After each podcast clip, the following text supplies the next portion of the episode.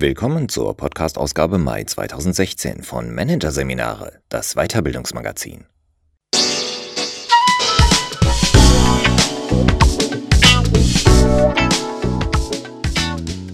Weitere Podcasts aus der aktuellen Ausgabe behandeln die Themen Blackbox Beratung, was kann Coaching und Konzentrationskiller Kollaboration, der Fluch der Zusammenarbeit. Doch zunächst die Dynamik von Konflikten. Aus dem Teufelskreis aussteigen. Von André Martens.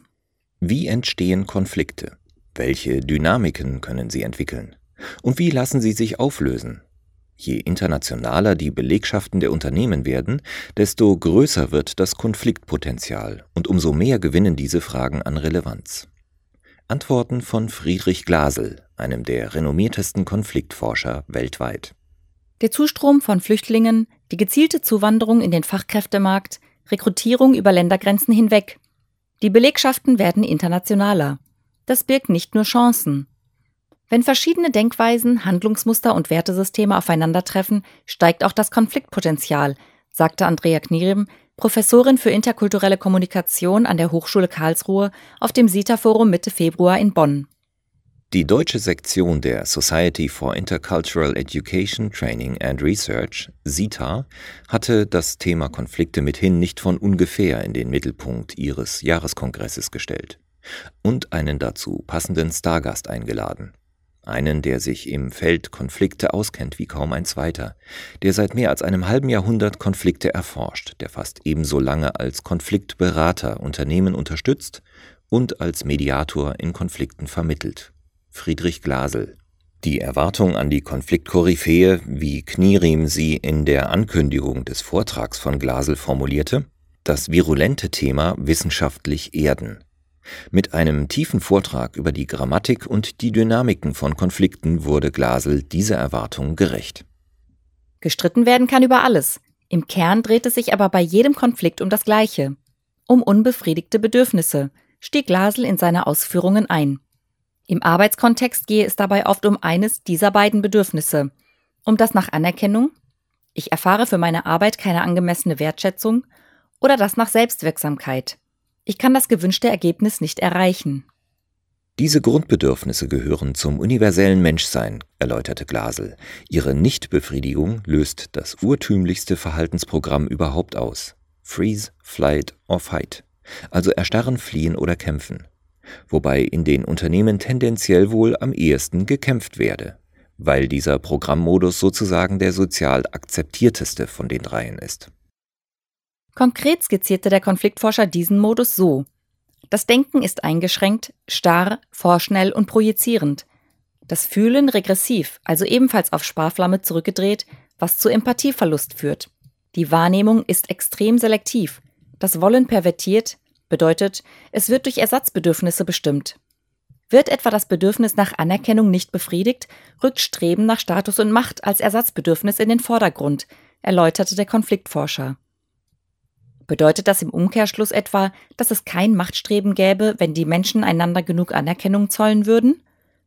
Da das Machtmotiv in vielen Motivtheorien als Primärbedürfnis beschrieben wird, kam diese kritische Anmerkung eines Zuhörers nicht überraschend. Glasel replizierte, ja, das ist empirisch durch die Hirnforschung von Joachim Bauer und Tanja Singer ziemlich gut belegt. Im Kampfmodus verfallen wir in ein Wahrnehmungs-, Denk-, Fühl-, Willens-, Handlungsmuster, das aus einer eigentlich bereits zurückgelegten Entwicklungsstufe stammt, sagte Glasel. Wir handeln unter unserem Entwicklungsniveau. Das klingt kompliziert, der Forscher brach das aber auf eine einfache Verhaltensformel herunter. Wie du mir, so ich dir. Plus noch ein bisschen mehr. Was bei dieser Formel in der Praxis herauskommt, veranschaulichte Glasel an einem Beispiel. A erhebt sich durch eine bestimmte Handlung über B. B fühlt sich erniedrigt und reagiert mit einer vergleichbaren Aktion. Er erhebt sich über A, allerdings noch ein Stück weiter, als sich A zuvor über ihn selbst erhoben hat, und erniedrigt A etwa durch abwertende Bemerkungen. Darauf reagiert dann wiederum A noch einmal heftiger und so weiter. Der konfliktionäre Teufelskreis nimmt Fahrt auf und dreht sich schneller und schneller. Dass dieser einfache Tit-for-Tat-Kreislauf nicht von selbst ins Stocken gerät, liegt unter anderem daran, dass der Angriff auf den Konfliktpartner keine Befriedigung erzeugt. Es gibt keinen Sättigungseffekt, erläuterte der Konfliktforscher. Ähnlich dem Suchtverhalten, das nur zu einer kurzen Befriedigung ohne Sättigung führt, so dass man in vergeblicher Hoffnung auf Sättigung die Dosis immer weiter erhöht. Deswegen schieße man sich immer weiter und immer heftiger aufeinander ein, statt etwa im Gefühl, einen guten Treffer gelandet zu haben, den Gegenschlag einfach an sich abprallen zu lassen. Der einzige Weg, diesen Teufelskreis zu durchbrechen, bestehe darin, die Selbststeuerung übers Ich zu stärken. Genau darum geht es im Konfliktmanagement, vom Reagieren zurück ins Agieren zu kommen, betonte Glasel. Die simpelste Taktik sei dabei immer der sinnvollste erste Schritt, Verzögerung. Also nicht sofort auf die Provokation oder den Angriff zu reagieren, sondern erst einmal abzuwarten. Damit gibt man dem präfrontalen Kortex Zeit, die Kontrolle über die aufkommenden Affekte zurückzuerlangen, sagte Glasel. Die Triebsteuerung wird wieder durch rationale Steuerung, das heißt Selbststeuerung, überlagert. Die Handlungsmacht werde zurückgewonnen und so kann der fatalen Eigendynamik des Konflikts entgegengesteuert werden. Die Tools und Techniken dafür sind vergleichsweise einfach. Die Kunst besteht laut Glasel darin, sie mit kühlem Kopf im heißen Konflikt anzuwenden. Besonders bewährt hat es sich ihm zufolge, dem Konfliktpartner mittels Ich-Botschaften zurückzuspiegeln, was dessen Handlung oder Aussage bei einem selbst bewirkt und warum sie das tut. Ich fühle mich unsicher, weil mein Bedürfnis folgendes ist. Dadurch wird der andere zum einen zur Reflexion seines Verhaltens angeregt, der präfrontale Kortex kommt so auch bei ihm wieder auf Betriebstemperatur. Zum anderen, der andere erkennt, dass er mit seinem Verletztsein nicht alleine ist, so Glasel. Der Konfliktgegner werde gewissermaßen gleichzeitig auch zum Leidensgenossen, was verbindend wirkt und eine Basis für eine gemeinsame Bearbeitung des Konflikts bilden kann. Diese Technik eignet sich vor allem für Zweierkonflikte. Wenn Gruppen oder gar ganze Abteilungen am Konflikt beteiligt sind, braucht es andere Methoden. Was allerdings nicht heißt, dass solche Konflikte eine gänzlich andere Natur hätten. Ob es zwischen einzelnen Personen, Organisationen oder sogar Staaten kracht, die Grundgrammatik des Konflikts ist immer die des Wie du mir, so ich dir spielst, sagte Glasel. Als gut geeignet, um solche meso- und makrosozialen Konflikte zu deeskalieren, anders formuliert, um die Gemüter der Beteiligten abzukühlen und sie wieder in den Denkmodus zu bringen, hat sich laut Glasel die von ihm entwickelte Technik Konsens über die unerwünschte Zukunft erwiesen. Anhand der Frage, wo stehen wir in so und so vielen Wochen oder Monaten, wenn wir genauso weitermachen, und der daran anknüpfenden Frage, wie diese Zukunftssituation gefühlsmäßig zu bewerten ist, entsteht ein gemeinsames Antiziel. Dieses bildet dann einen Ansatzpunkt, von dem sich die Parteien gemeinsam in die Gegenwart zurückhangeln können, so Glasel. Entscheidend ist dann die folgende Leitfrage. Was können Sie tun, wenn Sie nicht wollen, dass dieses Szenario Wirklichkeit wird?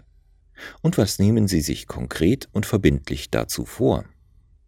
Eine andere Deeskalationstechnik für Konflikte mit vielen Beteiligten ist die sogenannte Grid-Methode, die in den 60er Jahren Charles Osgood publiziert hat. Eingesetzt wird sie Glasel zufolge vor allem in Konflikten zwischen Staaten und Institutionen. Sie lasse sich aber auch in Unternehmen nutzen. Im Kern geht es bei der Methode darum, durch eine Serie einseitiger deeskalierender Initiativen die andere Seite zum Einlenken zu bewegen.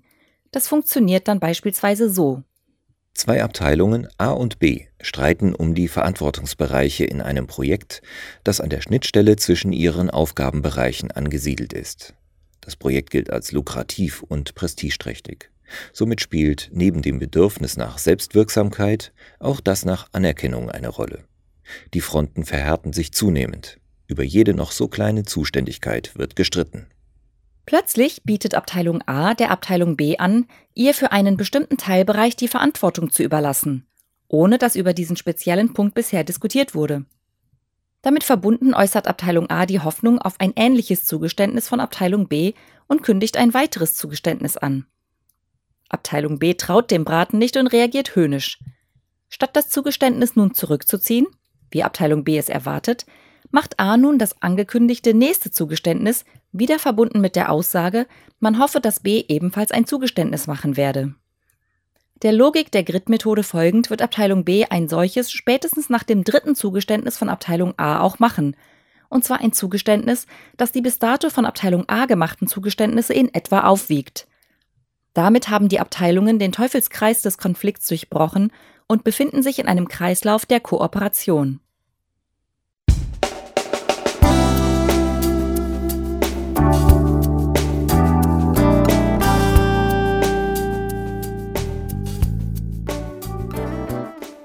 Sie hörten den Artikel Die Dynamik von Konflikten aus dem Teufelskreis aussteigen von André Martens aus der Ausgabe Mai 2016 von Managerseminare, produziert von Voiceletter. Weitere Podcasts aus der aktuellen Ausgabe behandeln die Themen Blackbox Beratung, was kann Coaching und Konzentrationskiller Kollaboration, der Fluch der Zusammenarbeit. Weitere interessante Inhalte finden Sie auf der Homepage unter managerseminare.de und im Newsblog unter managerseminare.de/blog.